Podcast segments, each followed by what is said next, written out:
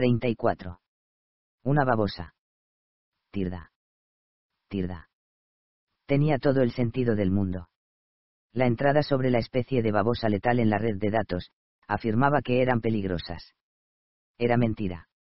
La supremacía solo quería asegurarse de que si alguien veía una, pensaran que era venenosa y no se acercaran. Informen de cualquier avistamiento a las autoridades sin demora. Prueban a cambiarlo. Sugirió una voz en la grabación. Espensa, me dijo M. Bot al oído, ¿qué está pasando? Estamos cargándolo. Podemos hacer algo para resolver esto. Genera demasiado papeleo. Les da y sacaron el nuevo hipermotor de una unidad de almacenamiento que había al lado de la pared. Era otra babosa, muy parecida a babosa letal. Metieron la nueva en la escotilla y activaron el hipermotor. Esa vez funcionó. Casi pude oír aquel chillido otra vez en mi mente. El gemido agudo, el grito del hipermotor. Proferido por las criaturas que estaban utilizando para teleportarse. Dran, detén vídeo, susurré. Había esperado algo horroroso, como cerebros de citónicos extraídos quirúrgicamente. Pero ¿por qué iban a ser los seres sapientes los únicos que tuvieran aquellos poderes? No sería lógico que algunas otras criaturas desarrollaran también una forma de teleportarse a través de la ninguna parte. Pensé en todas las veces que había encontrado a babosa letal en lugares donde no esperaba verla, todas las veces en que se me había pasado por la cabeza que casi nunca la veía moverse, pero siempre parecía capaz de llegar a sitios de prisa cuando yo no miraba. Y entonces me cayó encima de golpe una última pieza que encajaba una frase de apariencia sencilla que había en la entrada de la red de datos, pueden encontrarse cerca de distintas cepas de hongos. MBOT. Cuando había despertado, una de las pocas cosas que tenía en sus bancos de memoria era una base de datos abierta para catalogar las clases locales de setas. Estaba obsesionado con eso y sabía que era importante, pero no por qué. Su piloto había estado buscando babosas hipermotoras. ¿Cómo? Pregunté a Kuna, intentando encubrir lo mucho que me había sorprendido todo aquello. Como sabía que tenía una babosa hipermotora. Yo te seguí, dijo Vapor, haciéndome saltar. Seguía olvidándome a veces de que estaba cerca. Cuando saliste con Morriumur aquel día al jardín acuático. Babosa letal me había recibido en la puerta ese día. Tirda, estaba rara y letárgica desde que habíamos llegado sería porque los inhibidores citónicos de visión estelar interferían con sus poderes. Kuna desconectó el DRAN y volvió a meterlo en mi mochila. Luego entrelazó los dedos y me observó con una pensativa expresión alienígena. Esto supone problemas, dijo. Problemas que superan todo lo que es probable que usted comprenda. Tenía la esperanza de. Hizo un gesto para quitarle importancia y abrió la compuerta de la lanzadera. Acompáñeme. ¿A dónde? pregunté con suspicacia. Quiero mostrarle exactamente lo que es la supremacía, Alanik, dijo Kuna mientras cogía mi mochila y salía. No me fiaba nada de aquella expresión sombría, dominada por una sonrisa inquietante. Me quedé dentro, oliendo a canela. Puedes confiar en ella, me aseguró Vapor. ¿Y qué ibas a decirme si no? Repliqué. Pero puedo confiar en ti. No he revelado a nadie lo que eres en realidad, ¿a qué no? Susurró. Desvié una mirada brusca hacia el espacio vacío donde se hallaba. Luego, sintiéndome superada, salí de la lanzadera. Cuna, dijo Vapor en voz alta desde detrás de mí, me necesita para algo más. No. Puedes volver a tu misión principal. Afirmativo, repuso Vapor, y la compuerta de la lanzadera se cerró. Cuna echó a andar hacia el edificio sin esperar a ver si yo me movía. ¿Por qué me daba la espalda?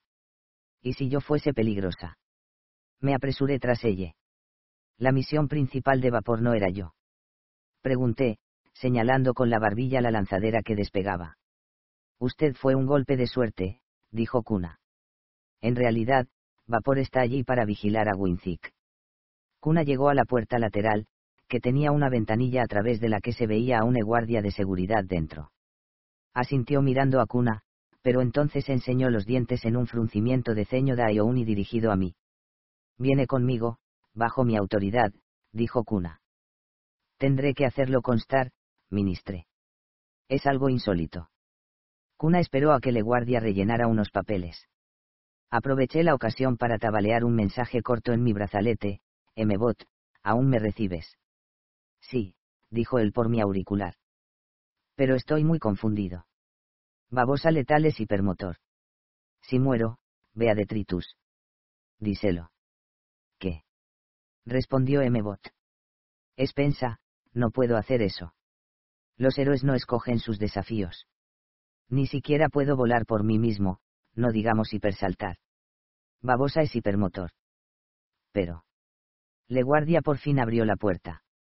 Entré en el edificio detrás de Kunai, como me había temido al verlo parecido a una fortaleza que era desde fuera, tenía escudos para impedir el espionaje y la voz de M-Bot se esfumó. El vestíbulo del edificio estaba vacío y el calzado de cuna repicó contra el suelo mientras caminábamos hasta una puerta rotulada como sala de observación. Dentro había una estancia pequeña con una pared de cristal que dejaba ver una sala más grande, hundida, de dos pisos de altura y con paredes metálicas. Me acerqué hacia el cristal y reparé en los símbolos que había en varias paredes. Otra vez ese idioma extraño, pensé. El mismo que había en el laberinto de Zapador, y en las cavernas de Detritus. Kuna se sentó en una silla cerca de la pared de cristal y dejó mi mochila junto al asiento. Yo me quedé en pie. Tiene usted el poder de destruirnos, dijo Kuna en voz baja. Winzik teme a los zapadores y los políticos discuten sobre reductos de alienígenas agresivos, pero a mí siempre me ha preocupado un peligro más perverso. Nuestra propia miopía. Fruncí el ceño mirando a Leda Uni. No podíamos conservar para siempre el secreto del hipermotor, prosiguió. En realidad, no debería haber sobrevivido a las guerras humanas. Superamos una docena de apuros cuando el secreto empezó a filtrarse. Nuestro control absoluto de la comunicación interestelar siempre fue suficiente, aunque por los pelos, para contener la verdad. No podrán guardar ese secreto mucho más tiempo, dije yo. Terminará sabiéndose. Lo sé, respondió Kuna. Es que no me escucha. Señaló con la cabeza hacia el cristal. Abajo se abrieron unas puertas y entraron dos Daionis arrastrando a alguien por los brazos. Era. Reconocía ese alguien. Era Gulza el Berl, el alienígena gorila al que habían expulsado del programa de pilotaje hacía tiempo, después de la prueba, y que luego había estado protestando contra la supremacía. Había oído que la supremacía había llegado a un acuerdo con los manifestantes. Exclamé. Se solicitó que interviniera Winzig para ocuparse del asunto, dijo Kuna su departamento ha estado obteniendo demasiada autoridad. Afirma haber negociado un trato con los disidentes para que entregaran a su líder. Ya no logro llevar la cuenta de qué parte de lo que dice es verdad y qué parte es mentira. Ese es Daio Unis. Pensé, fijándome en la ropa a rayas marrones que llevaban. Vi a unes como ellos limpiando después de que desaparecieran los manifestantes. Este Berl lleva detenido desde entonces, dijo Kuna, señalando a Gulza con la barbilla. Hay quienes temen que el incidente de hoy en la pesos y medidas lo hayan provocado unos revolucionarios, así que se ha adelantado el exilio.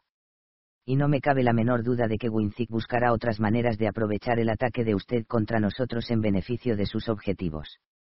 Abajo, un técnico de IOUNI tecleó algo en una consola que había a un lado de la sala. El centro de la estancia titiló y entonces apareció algo, una esfera negra del tamaño de una cabeza humana pareció absorber toda la luz a su interior mientras flotaba allí. Era oscuridad en estado puro. Una negrura absoluta que yo conocía íntimamente. La ninguna parte. De algún modo, habían abierto un agujero hacia la ninguna parte. Los Kitsen ya me habían mencionado que la supremacía, y también los imperios humanos, habían extraído piedra dependiente de la ninguna parte. Sabía que tenían portales hacia ese lugar. Pero aún así, ver aquella esfera oscura me afectó a un nivel primigenio. Aquella era una oscuridad que no debería existir, una oscuridad que trascendía la mera ausencia de luz. Una anomalía. Y ellos vivían allí. Sospechaba lo que iba a ocurrir a continuación, pero aún así me horrorizó. Les guardias asieron al preso y, mientras éste se retorcía, pusieron su cara por la fuerza en contacto con la esfera oscura. El cuerpo del manifestante empezó a estirarse y luego lo absorbió la negrura. Le técnico hizo colapsar la esfera. Mientras todo el mundo se marchaba, me volví hacia Cuna. ¿Por qué? Exigí saber. ¿Por qué me enseña esto? Porque antes de su jugarreta de hoy, respondió Cuna, era usted mi mejor esperanza de detener esta abominación. ¿En serio espera que me crea que a un alto cargo de la supremacía le importa lo que les ocurra a las especies inferiores? Escupí las últimas palabras, quizá con demasiado fervor. Debería haber sido más política, mantener controladas mis emociones, hacer hablar a Cuna. Pero estaba enfadada. Furiosa. Acababan de obligarme a presenciar un exilio, quizá incluso una ejecución. Estaba cabreada conmigo misma por dejarme atrapar, frustrada por conocer por fin el secreto de los hipermotores y estar tan cerca de llevar ese secreto a mi gente, solo para que Cuna me amenazara. Porque para eso me había llevado allí, por supuesto. Para advertirme de lo que me esperaba si no obedecía. Cuna se levantó. Yo era bajita en términos humanos, así que Cuna me sobrepasó con mucho al acercarse al cristal y apoyar una mano azul en él. ¿Cree usted que aquí todo el mundo opina igual? dijo, lo cual denota el mismo defecto del que adolece buena parte de la misma supremacía. El prejuicio. Puede elegir no creerme, Alanik, pero mi objetivo ha sido desde el principio cambiar la forma en que mi pueblo considera a otras especies. Cuando el secreto de los hipermotores escape de nuestras manos, necesitaremos algo nuevo para mantener la unidad. No podremos basarla en nuestro monopolio sobre los desplazamientos. Tendremos que poder ofrecer alguna otra cosa. Kuna se volvió hacia mí y sonrió. La misma sonrisa siniestra y desconcertante de siempre. Pero esa vez me llamó la atención y caí en la cuenta de una cosa. No era una expresión de Iouni. Ellos apretaban los labios formando una línea para expresar la alegría, y enseñaban los dientes para expresar desagrados. A veces gesticulaban con las manos, igual que los Krells. No lograba recordar a ningún Eotre Iouni, ni siquiera a Morriumur, sonriendo jamás. Usted sonríe, dije. Esta configuración facial no es señal de amistad entre su pueblo. Preguntó Kuna. Me he dado cuenta de que tienen expresiones parecidas a las de los humanos. He estado practicando para el día en que pueda hablar con ellos y ofrecerles mi mano por la paz. Pensé que esas mismas expresiones podrían funcionar con usted. Sonrió de nuevo, y esa vez vi algo nuevo en el gesto. No era inquietante, sino desacostumbrada lo que yo había interpretado como señal de engreimiento había sido un intento de hacer que me sintiera cómoda. Un intento fallido, pero la única ocasión que recordaba en toda mi estancia allí en que Uneda y Ouni había tratado de usar nuestras expresiones. Por los santos y las estrellas. Había cimentado por completo mi respuesta visceral a aquella persona en el hecho de que no sabía sonreír bien. Winzik y yo concebimos el proyecto de resistencia a zapadores en equipo, pero con intenciones muy diferentes, dijo Kuna. Él lo veía como una forma de volver a tener un auténtico cuerpo de cazas estelares pilotados. Yo veía algo distinto. Veía una fuerza de especies inferiores prestando un servicio a la supremacía, protegiéndola. Tal vez fuesen imaginaciones necias, pero en mi mente visualizaba el día en que pudiera llegar un zapador y en que una persona como usted, o los Kitsen, o de alguna otra especie nos salvara. Visualizaba un cambio en mi pueblo, un momento en que empezarían a darse cuenta de que un poco de agresividad es útil. De que las distintas formas en que actúan las especies supone una fuerza para nuestra unión, no un defecto en ella. Y por eso les animé a ustedes a incorporarse. Señaló la sala que contenía el portal negro. La supremacía es engañosamente débil. Exiliamos todo aquello que no concuerda con nuestro ideal de no agresividad incentivamos a las especies para que sean cada vez más un reflejo nuestro antes de poder incorporarse, y existen buenos ideales en nuestro pueblo. Paz, prosperidad para todo el mundo. Pero al coste de renunciar a la individualidad. Eso es lo que debemos encontrar el modo de cambiar. Volvió a apoyar los dedos en el cristal. Nos hemos vuelto autocomplacientes, cobardes. Me temo que un poco de agresividad, un poco de conflicto, podría ser justo lo que necesitamos. O de lo contrario, de lo contrario, caeremos ante el primer lobo que logre colarse por nuestras puertas. Creí sus palabras. Tirda, estaba convencidísima de que Kuna hablaba con sinceridad. Pero podía confiar en mi propio juicio. El hecho de que hubiera malinterpretado en tanta medida sus expresiones reforzaba mis dudas. Estaba entre alienígenas. Eran personas, con verdadero amor y verdaderas emociones, pero también, por definición, no harían las cosas de la misma manera que los humanos. ¿En quién podía confiar? En Cuna, en vapor, en Morriumur, en eso. Sabía lo suficiente para confiar en cualquiera de ellos. Me daba la impresión de que alguien podría pasar la vida entera estudiando a otra especie y, aún así, equivocarse en cosas como aquella. De hecho, los intentos de sonreír por parte de Cuna demostraban precisamente esa idea. Aún así, me descubrí moviendo el brazo y arremangándome. Abrí la pequeña cubierta en mi brazalete que impedía que pulsara el botón sin querer. Y entonces, después de respirar hondo, desactivé mi holograma. 35. Los ojos de Cuna se desorbitaron tanto al mirarme que casi se le salieron de la cabeza. Entonces enseñó los dientes y se apartó de mí. ¿Qué? preguntó con ahínco. ¿Qué es esto? Nunca he sido Alanik, le dije. Ocupé su lugar después de que se estrellara en mi planeta. Le tendí la mano. Me llamo Spensa. Has dicho que esperabas la oportunidad de ofrecer la mano a un humano por la paz.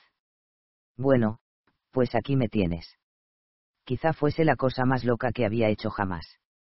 De verdad que no estoy segura de que pudiera explicar por qué lo hice. De hecho, acababa de comprender que no podía confiar necesariamente en mi instinto en lo relativo a los alienígenas, sus costumbres, sus expresiones, sus maneras no encajarían con mis expectativas. Pero aquello era distinto. Aquello no era una reacción instintiva a algo que había hecho un ser alienígena. Aquello era una decisión. Si existía siquiera la menor posibilidad de que las palabras de Cuna fuesen sinceras, podía significar el final de la guerra. Podía significar la seguridad para los míos. No estaba nada convencida de que aquello fuese lo que habrían hecho los héroes de las historias de la Yaya pero fue lo que hice yo. En ese momento. Aceptando ese riesgo. Aceptando esa esperanza. Cuna, aunque lo hizo echándose hacia atrás al mismo tiempo, cogió mi mano con las suyas. Supuse que a una parte de ella le repugnaba la idea de tocarme. Pero aún así, se obligó a hacerlo. Quizá Cuna usara expresiones como especies inferiores, pero me daba la impresión de que de verdad lo estaba intentando. Me miró con más atención, sin soltarme la mano. ¿Cómo? No lo comprendo. Hologramas, dije. Llevo uno portátil en el brazalete. No disponemos de la tecnología para crear un proyector tan pequeño. Exclamó Kuna. Pero se rumoreaba que, que los humanos sí, durante la Primera Guerra. Durante su alianza con las quimeras. Asombroso. Los mensajes del planeta natal de Alanik. Allí saben de tu existencia se lo dije, pero no sé si me creyeron. Me he dedicado sobre todo a darles largas. Asombroso, repitió Cuna. No se lo enseñes a nadie más. Podría ser un desastre. Me soltó la mano y, en lo que me pareció un acto inconsciente, se la limpió contra la túnica. Intenté no ofenderme. ¿Vienes del planeta del caparazón? Preguntó Cuna. Ese que tiene plataformas defensivas. Detritus, Sí, confirmé. Luché por vosotros hasta desgañitarme, dijo Cuna. En las reuniones cerradas del Senado, cuando se hablaba a favor del exterminio. No creía que. Estás ahí delante, hablando conmigo. Asombroso. Lleva semanas en Estelar. Has. Un. Has. matado a alguien. Sin querer, quiero decir. No, respondí. De verdad que no somos así. He pasado casi todo el tiempo intentando averiguar cuál de los 17 cuartos de baño se supone que debo usar. Sabes lo confuso que puede ser sin leer unas instrucciones.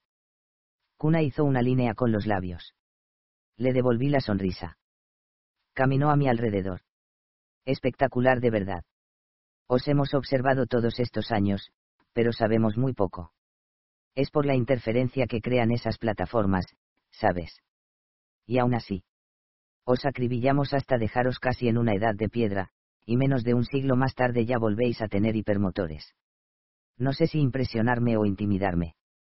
Ahora mismo, dejémoslo en empate, dije.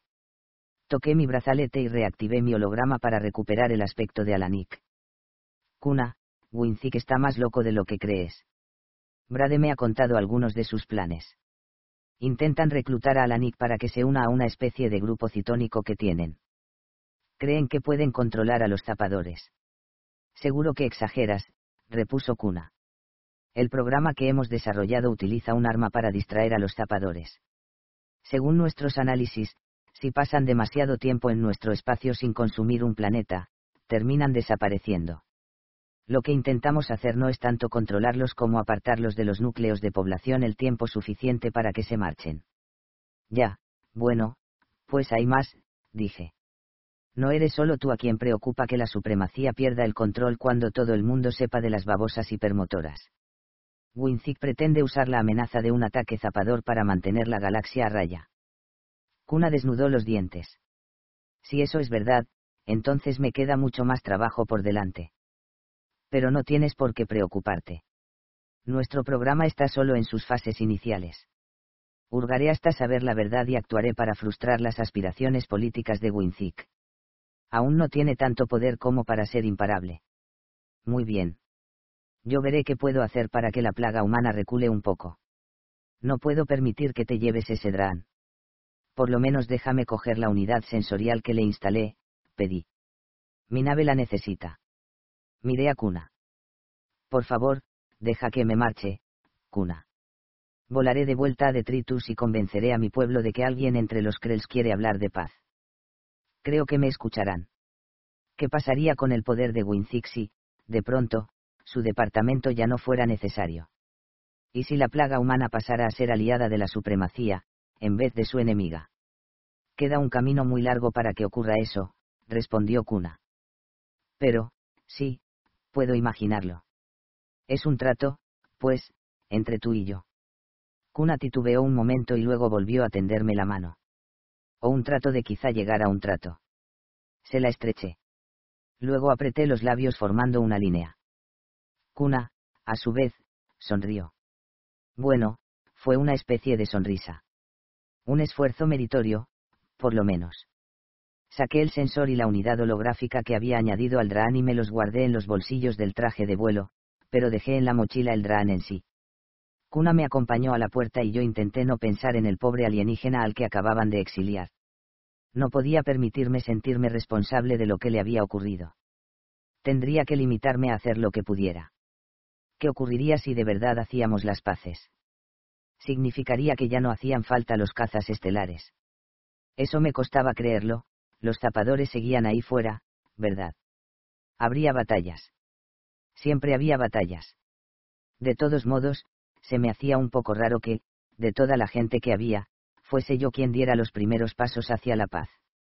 Puedo llevarte en lanzadera a tu embajada, dijo Kuna, sacándome por la puerta de seguridad al cielo abierto.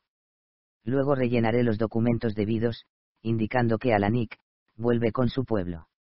No sé cómo haremos que esto funcione después de eso, pero... Kuna dejó la frase en el aire al ver que una lanzadera militar, que parecía la misma que nos había llevado hasta allí, descendía casi en picado y aterrizaba con un apresurado topetazo en plena hierba, sin hacer caso a la plataforma de lanzamiento que quedaba más lejos. La compuerta se abrió de golpe, pero dentro no había nadie. Al instante olía canela. Deprisa. exclamó la voz de vapor. Alanik, nos han movilizado. ¿Qué? Pregunté con brío. ¿Cómo que movilizado? Envían nuestro escuadrón a la batalla. Creo que han avistado un zapador. 36. Nuestra lanzadera surcó a toda velocidad el cielo por encima de visión estelar, volando a altitud de emergencia por debajo del resto del tráfico. Vapor, dije, no sé si esto sigue siendo relevante para mí. La posible aparición de una amenaza de alcance galáctico no es relevante. Pregunto. Estamos seguras de que eso es lo que ha pasado. Ten, mira, dijo Vapor, que en ese momento tenía un aroma floral. Activó el monitor del asiento de enfrente, que reprodujo un mensaje de emergencia, enviado por Winzik en persona. Pilotos, dijo usando el más firme de los gestos con las manos, ambas cerradas en puños, un enemigo amenaza visión estelar. Esto no es un simulacro. Sé que han tenido un entrenamiento breve, pero la necesidad es acuciante. Preséntense en la pesos y medidas para su despliegue inmediato. No dice que sea un zapador, señalé. Esto huele a política. En realidad, eso es lo que me da miedo, dijo Vapor. Escucha. Vapor, me he revelado a Cuna. Le he enseñado mi auténtico yo. Hemos decidido buscar la forma de que nuestros pueblos hagan las paces. Creo que eso podría ser más importante que lo que sea que está pasando aquí con Winzik. El aroma de vapor cambió a algo más similar a la cebolla. Ya estamos en paz con tu pueblo. ¿Por qué tendríais que acordarla entre Cuna y tú? Mi verdadero pueblo. Has dicho que sabes lo que soy. Una, una humana. Sí, dijo Vapor. He atado cabos. Tu planeta, Realba. Ocultáis un asentamiento humano allí, ¿verdad? No es cierto que evacuaran, siguen escondidos entre vosotros. Por eso nunca os habéis unido a la supremacía. Os preocupaba que descubriéramos lo de los humanos. Uh, pensé. En realidad, era una suposición razonable. Equivocada del todo, pero más razonable de lo que era la verdad, en muchos aspectos. Me pregunté por qué usabas tantas expresiones y ademanes humanos, prosiguió Vapor. Eran más de los que consideraba naturales dado el supuesto pasado de tu pueblo. Eso, además de tu aroma. Tienes una parte humana, ¿a qué sí, Alanik? Eres mezcla de especies. Eso explica tu poder citónico. Los humanos siempre han tenido mucho talento con eso.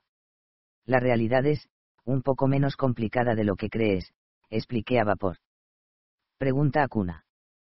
Pero Vapor, necesito volver a mi nave.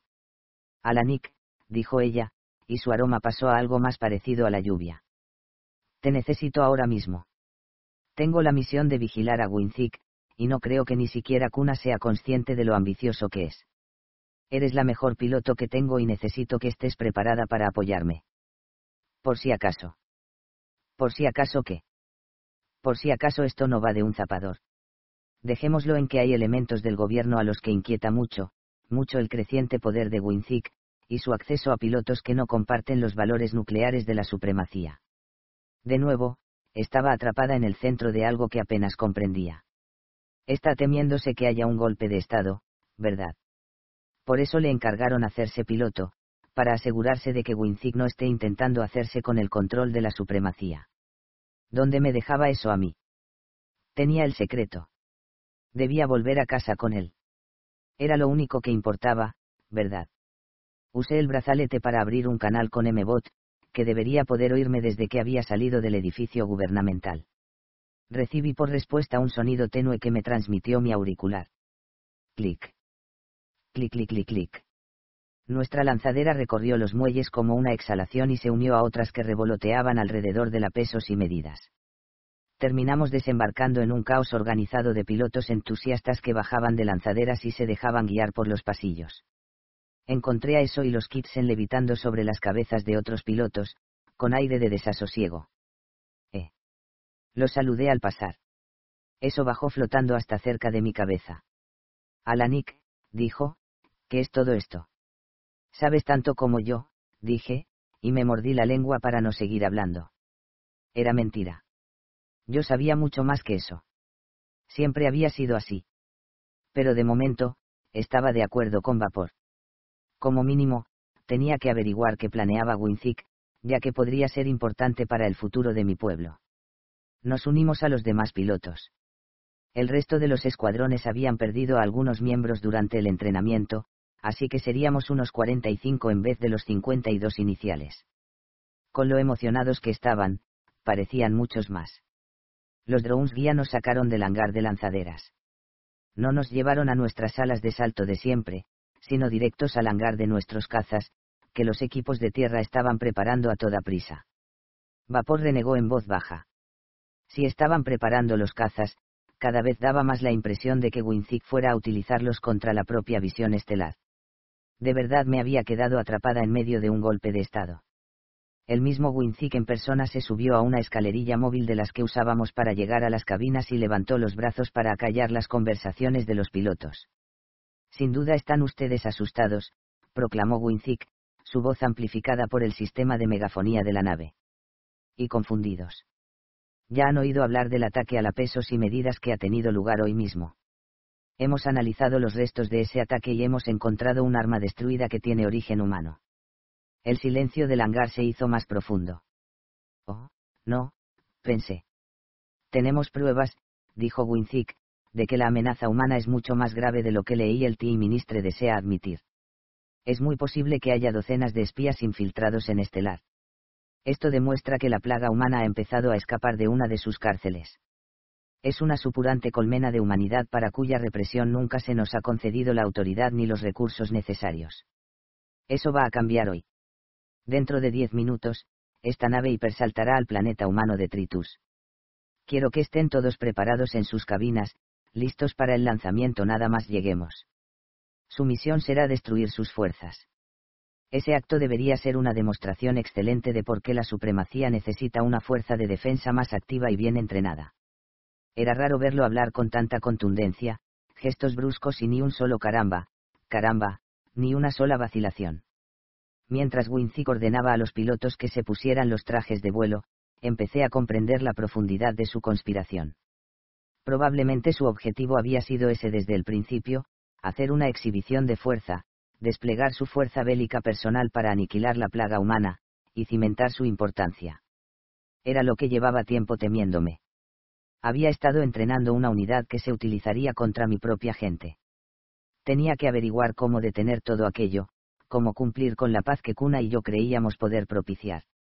Excelente, dijo eso a mi lado. Por fin se deciden a hacer algo con esos humanos. Este es un día trascendental, capitana Alanik. Hoy nos cobraremos nuestra venganza de quienes nos quebrantaron. ¿Eh? ¿Qué debía hacer? No podía decírselo. ¿O sí?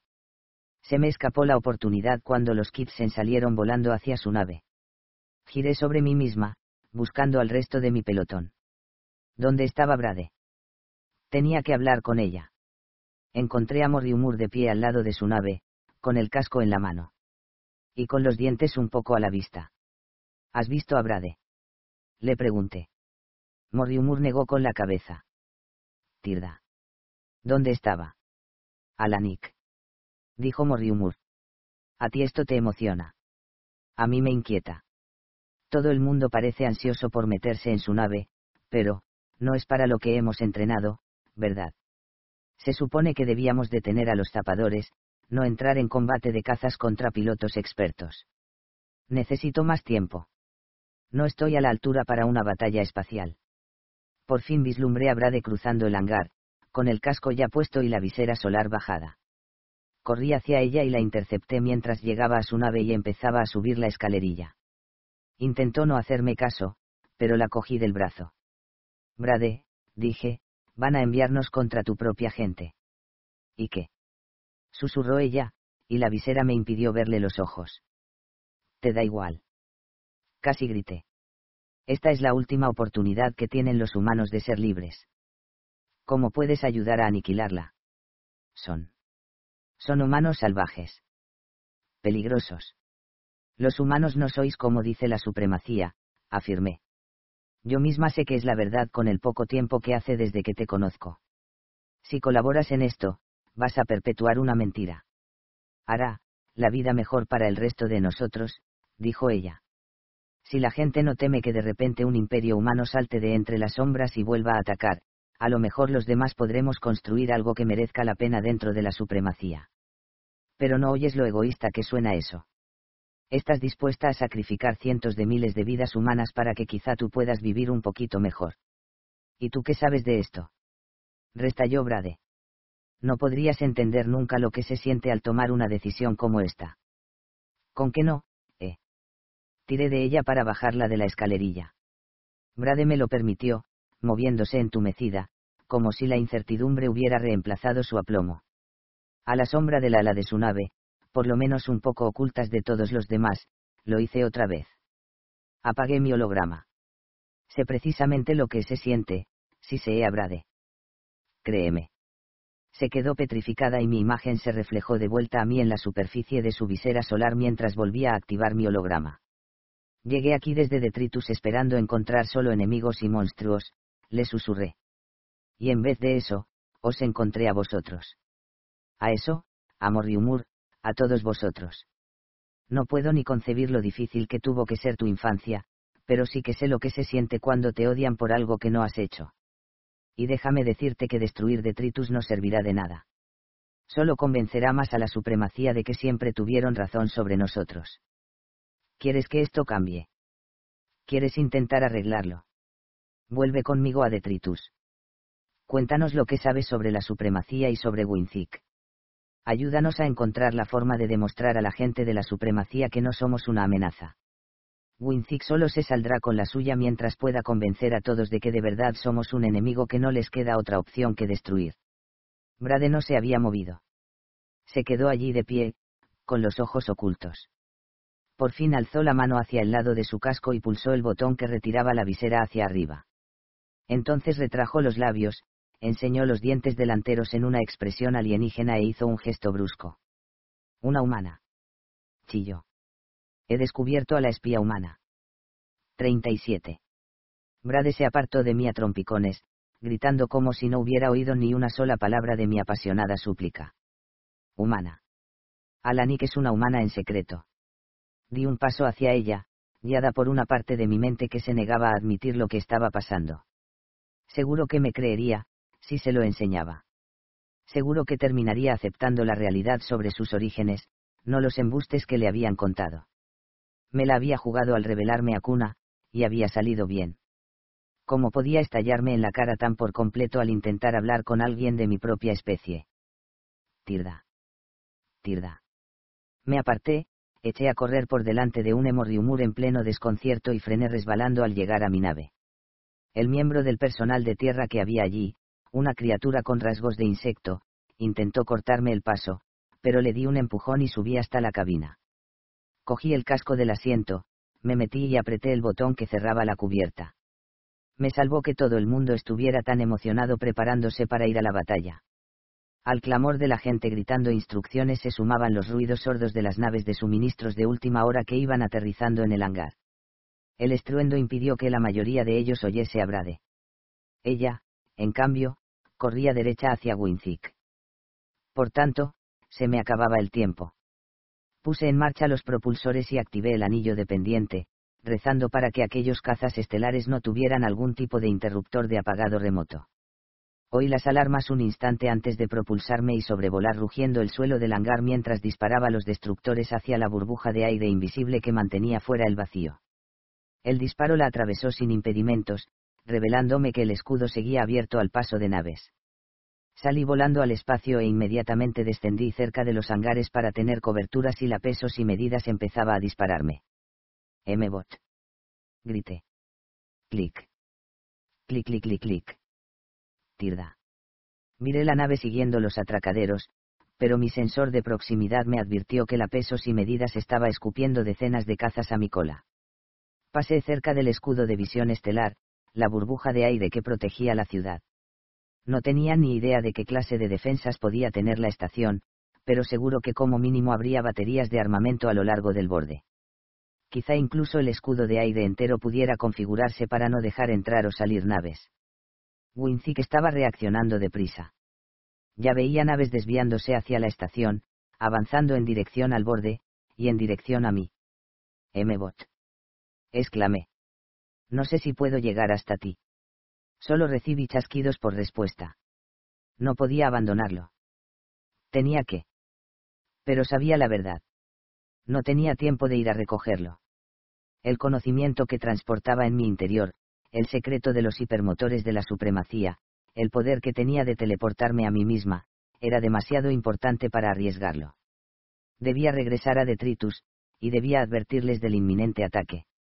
Allí lo importante no éramos ni él ni yo, ni siquiera babosa letal, por muy importante que fuese su especie. Me debatí un momento mientras veía todas aquellas naves, centenares de ellas, abalanzarse sobre mí. Entonces giré la esfera de control, activé los propulsores y me interné en las profundidades del espacio. Tenía que hacer el ejercicio de la yaya. Mientras aumentaba la aceleración y se me apretaba la espalda contra el asiento, me imaginé a mí misma volando entre las estrellas. Las estrellas que cantaban, que me daban una serenata con sus secretos. Espensa. Era la voz de M-Bot. Espensa, he vuelto. ¿Qué está pasando? Podía sentirlo. Aquella flecha brillante me señalaba el camino a casa. La flecha que me había grabado en el cerebro la extraña arma. Pero no estaba segura de poder usar mis poderes sin M-Bot. Necesitaría alguna parte mecánica de la nave. Es pensa. Insistió M-Bot. He estado intentando modificar mi programación, pero es difícil. ¿Qué estás haciendo? ¿A dónde vas? Los otros cazas me estaban ganando terreno. Pero delante de mí vi una senda de luz. Es pensa. Dijo M-Bot con suavidad. No me abandones. Lo siento, susurré con el corazón atenazado. Volveré. Te lo prometo. Entonces cerré los párpados con fuerza y traté de entrar en la ninguna parte. Funcionó. En esa ocasión no tenía la protección tecnológica de la supremacía. Los zapadores acechaban en la oscuridad, con sus terribles ojos fijos en mí. Chillé bajo el desprecio que sentía que emanaban, pero entonces hasta eso pareció desvanecerse cuando un zapador solitario se acercó. Me rodeó en aquel lugar entre instantes. Como una sombra que bloqueaba la atención de todos los demás. Una sola entidad llena de odio. Sentí un torrente de emociones que procedían de ella, omnipresentes, asfixiantes. Detestaba los ruidos que hacíamos, odiaba que invadiéramos sus dominios. Las personas éramos como un persistente pitido que no dejaba de sonar al fondo de la mente, sumiéndolo en la locura. Se aproximó tanto que, cuando por suerte salí de la ninguna parte, sentí que intentaba seguirme. Trató de colarse en el lugar donde vivíamos. En el lugar donde podría encontrar a todos aquellos incordios y extinguirlos. Emergí de la ninguna parte chillando, sola, sintiendo que a duras penas había logrado dar un portazo al monstruo que estaba persiguiéndome. Tuve que imponerme físicamente a mis manos temblorosas para dar la vuelta a la nave y entonces tuve una de las vistas más dichosas de toda mi vida. Detritus, brillando a la luz del sol, un planeta rodeado de refulgentes caparazones metálicos. Por fin había vuelto a casa. Me dirigí hacia las plataformas del planeta a alta velocidad. Los acorazados de la supremacía seguían flotando a una distancia moderada, pero no vi ningún combate produciéndose en esos momentos. Por desgracia, al acercarme caí en la cuenta de que, sin M-Bot para guiarme, necesitaría que el mando de vuelo me proporcionara un rumbo a través de los cascarones defensivos. Me apresuré a introducir los códigos de comunicación de la FDD y sintonizar la radio en el canal correcto. Hola. Dije. ¿Hay alguien? Por favor, respondan. Aquí cielo 10, identificador, peonza. Vuelo en una nave robada. Un. Por favor, no me derriben. No respondieron al instante, pero tampoco me sorprendió. Supuse que el soldado al cargo de monitorizar las comunicaciones llamaría de inmediato a su oficial de servicio en vez de trabar conversación con la misteriosa voz de la piloto teleportadora adolescente. Este a su vez debió de buscar a un miembro de mi equipo para que confirmara mi identidad, porque la voz que terminó respondiéndome era conocida. Es pensa. Dijo Kim Malin con su leve acento. ¿De verdad eres tú? ¿Qué hay, rara? respondí mientras cerraba los ojos y saboreaba aquella voz. Había echado de menos a mis amigos incluso más de lo que creía. No te haces una idea de lo genial que es oír a alguien hablando en inglés sin necesitar intérprete. Por los santos del cielo. Tu abuela decía que estaba segura de que seguías viva, pero... Peonza, ¿de verdad has vuelto? Sí, dije abriendo los ojos. De repente, en mis sensores de proximidad se iluminó un aviso, aunque tuve que alejar el enfoque del monitor para ver lo que pasaba. Había llegado otra nave a través de la ninguna parte, materializándose cerca de donde había aparecido yo unos minutos antes. Reconocí su forma, larga y peligrosa, con numerosos compartimentos de hangar para lanzar cazas. La pesos y medidas. No Organics aún ninguna fiesta, rara, dije. Necesito hablar con Cobby cuanto antes, y mi misión ha sido un éxito parcial, pero traigo compañía. Quinta parte. 38. Peosé mi nave robada en un muelle para cazas estelares de la plataforma primaria y abrí la cubierta. Había desactivado mi holograma y aún se me hacía raro ver mis manos con su tono de piel natural. Y aquel lugar. Las paredes siempre habían sido tan austeras. Todo en visión estelar había estado adornado con colores. El aire siempre había olido tanto a rancio me descubrí añorando el tenue aroma de los árboles y la tierra, y hasta el matiz a canela de la presencia de vapor. Kim Malin vino a buscarme a la cabina, sonriendo como una idiota mientras subía por la escalerilla, y rodeó mi cabeza con casco en un abrazo. Me fijé en su sonrisa y me pareció una expresión extraña. Agresiva. Por los santos y las estrellas. Tampoco había estado fuera tanto tanto tiempo. Pero al levantarme y volver a abrazar a Kim Malin, tuve una sensación residual de desconexión.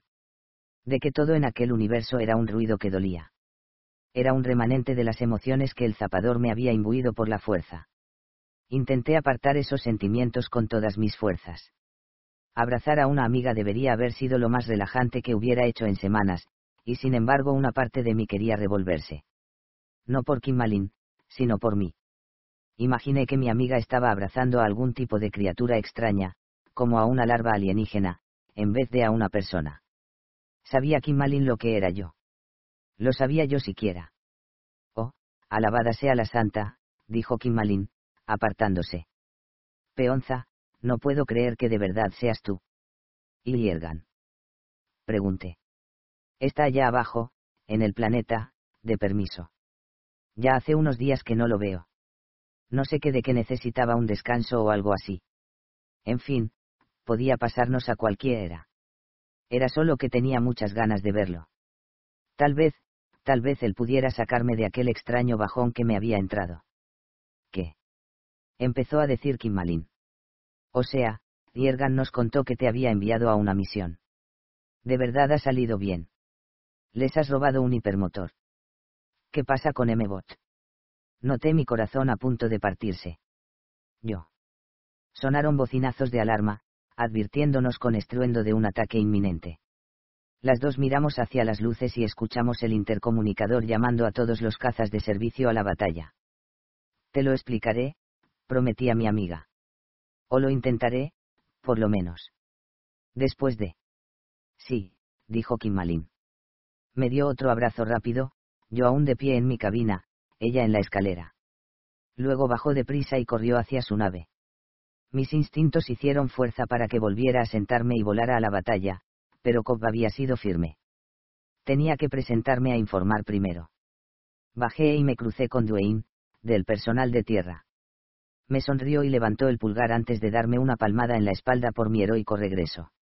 Lo miré patidifusa, tratando de interpretar las emociones en su rostro, que de pronto me resultó raro y estrambótico. Comprendí sus expresiones como si llevaran retraso como si tuviera que esperar a que un intérprete me las tradujera. Tirda, ¿qué me estaba pasando? Es solo que estás cansada, me dije. Llevas dos semanas sin parar de apretar, y eso mientras te hacías pasar por otra persona. Y en efecto, me golpeó una oleada de agotamiento cuando abrí la puerta para llegar al pasillo, pero me detuve y dediqué una mirada tierna al caza sin nombre de la supremacía. No era M-Bot, pero me había hecho un buen servicio volvería a volar en él alguna vez. Seguramente no. Lo desmontarían para analizarlo, acceder a un cazacrel intacto era un privilegio inaudito para la FDD. En un pasillo estéril y demasiado metálico encontré a un par de soldados de infantería esperándome. Se ofrecieron a venir conmigo para ayudarme a encontrar a Cobb, pero no pude evitar que me recordaran a los guardias y los drones guía que me habían escoltado a bordo de la pesos y medidas. No era que la FDD no confiara en mí era solo que sabían que el enemigo era capaz de afectar las mentes de la gente, sobre todo de los citónicos. Así que, bueno, supuse que sí que era que no confiaran en mí. No del todo. Aquello no estaba siendo exactamente la festiva bienvenida a casa que había esperado. Los hombres me llevaron a una sala de mando con una gran pantalla panorámica en una pared y varias decenas de puestos informáticos más pequeños debajo, en los que los miembros del mando de vuelo monitorizaban a los escuadrones individuales y no perdían de vista al enemigo. Habían estado trabajando en mi ausencia y todo parecía más profesional, con menos paneles al descubierto, que como lo recordaba. Varios subalmirantes estaban dirigiendo la batalla desde puestos de mando. Cobb estaba detrás de ellos al fondo de la sala, con aspecto distinguido con su uniforme blanco y su bigote plateado erizado en el labio superior le habían montado un imponente trono de almirante desde el que se veía todo, pero él usaba el asiento para amontonar varias pilas de papeles y el apoyabrazos para dejar su café mientras repasaba informes y murmuraba entre dientes. Nick Sade. Dijo cuando los guardias me llevaron con él. Se puede saber qué cuernos has hecho. No se suponía que la misión a la que te envió Yergan era furtiva. Porque esto tiene toda la condenada pinta de que casi nos has echado encima a la supremacía entera. Por algún motivo, oír renegar a Cobb fue lo más reconfortante que podía haberme pasado en esos momentos. Dejé escapar un suave suspiro. Mi universo entero estaba volviéndose del revés, pero Cobb era tan constante como una estrella. Una estrella enfadada y osca que tomaba demasiado café. Lo siento, Cobb, dije. Acabé metida en la política de la supremacía y, bueno, no creo que la culpa de este ataque sea toda mía, pero sí que es verdad que mis actos parecen haber dado alguna excusa para plantarse aquí. Deberías haber vuelto antes. No podía. Mis poderes. Estoy aprendiendo, pero... Oye, prueba tú a aprender a teleportarte usando el cerebro. No es tan fácil como suena. Suena tirdosamente difícil. A eso iba. Cobb. ¿Y la misión? Esa que os inventasteis entre los dos, sin la debida autorización. Ha salido bien.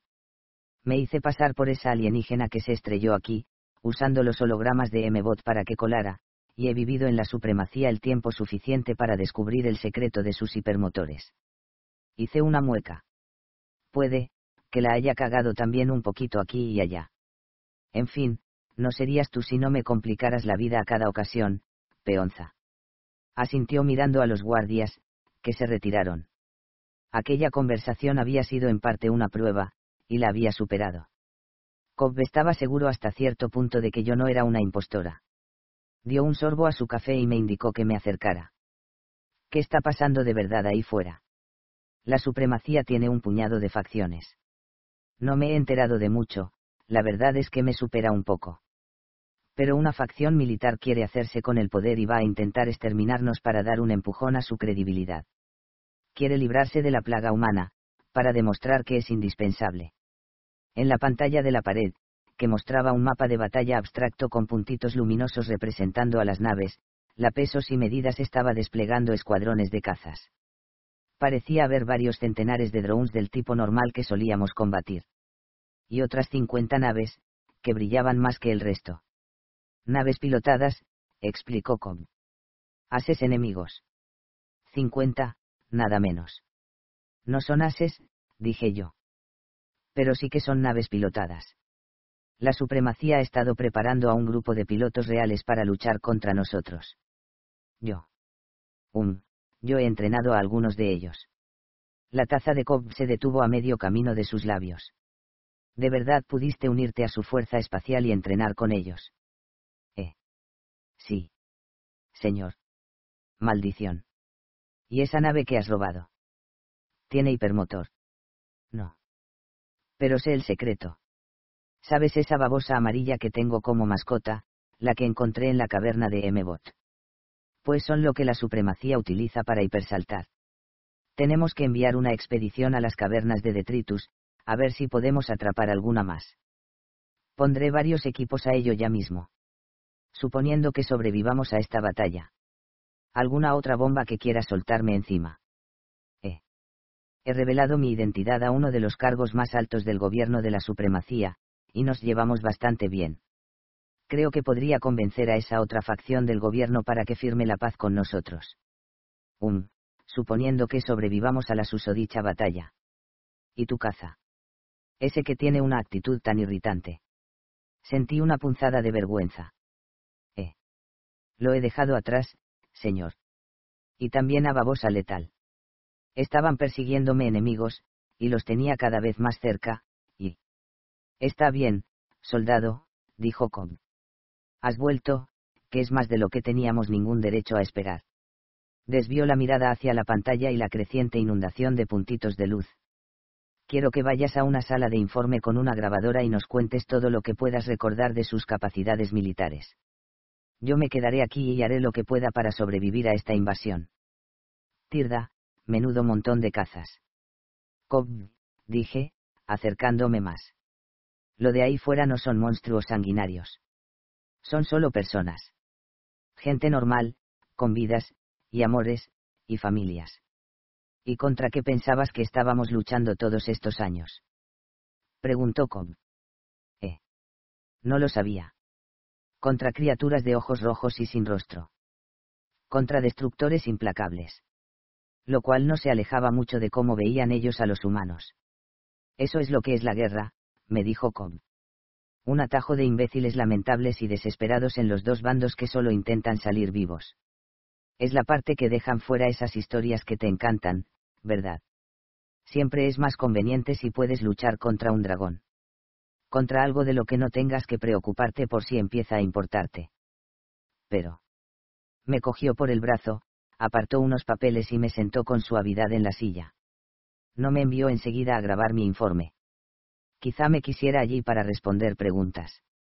Me hundí en el asiento y vi cómo Cobb se adelantaba para ponerse al mando. Se le daba mucho mejor que lo que habría cabido suponer. No intentaba hacerlo todo él solo. Dejaba que los otros almirantes, a los que había escogido en persona por su sentido del combate, lideraran los segmentos individuales de la batalla. Solo se entrometía cuando consideraba que era necesario. Sobre todo, se limitaba a cojear por la sala, bebiendo café y ofreciendo consejos de vez en cuando. Vi que los enjambres de naves se acercaban uno al otro. Intenté hundirme más en el asiento mientras miraba puntos rojos y azules en una pantalla, pero algunas de aquellas luces eran mis seres queridos. Seres queridos en ambos bandos. Estaría Morriumur allí fuera, rebosando terror pero también decisión. Y eso y los Kitsen. Los derribaría Kimmalin. Aquello no estaba bien. No podía ocurrir. Y además, era la opción equivocada. No solo en términos morales, sino también tácticos. Miré los mapas de batalla y el bando de la supremacía parecía impresionante. 200 drones y 50 naves pilotadas. Nuestra propia fuerza de cazas dispares se cifraría solo en unos 150. Pero éramos la FDD, forjada en batalla y más diestra a cada día que pasaba, mientras que la supremacía había desplegado a unos controladores de drones entrenados para no ser agresivos y a un grupo de reclutas novatos con solo un par de semanas en cabina. Winzik debía de saber que en realidad sus fuerzas combatían en desventaja.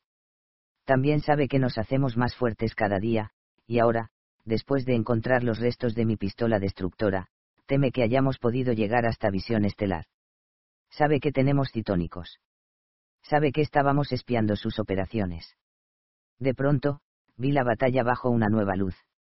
Vi a un aterrorizado Winzik dándose cuenta de que sus presos estaban descontrolados, de que la amenaza que tan a menudo había usado para asustar al resto de la supremacía era real. ¿Y entonces qué plan tenía? No podía ser solo dejar morir a su incipiente flota espacial bajo el fuego de nuestros destructores. Mientras los dos grupos de cazas empezaban a enfrentarse, me devané los sesos para deducir lo que podría estar planeando el líder Krell. Por desgracia, nunca había sido muy dada a preocuparme de la táctica a gran escala. Mi trabajo era meterme en la cabina y ponerme a disparar. De acuerdo, podía sacarme algunas de la manga sobre la marcha y ganar una batalla, pero ese día tenía que ser algo más. Entendía a nuestros enemigos mejor que cualquier otra persona. Había vivido entre ellos. Había hablado con su general, había cumplido sus órdenes. ¿Qué estaba haciendo allí, en esos momentos? Observé la batalla y, muy despacio, me levanté del asiento, de la silla del almirante, que se alzaba sobre la sala entera. Miré los puntitos de la pantalla y vi a la gente que había al otro lado. Sentí que el mundo se disipaba poco a poco a mi alrededor. Vi, y oí, estrellas.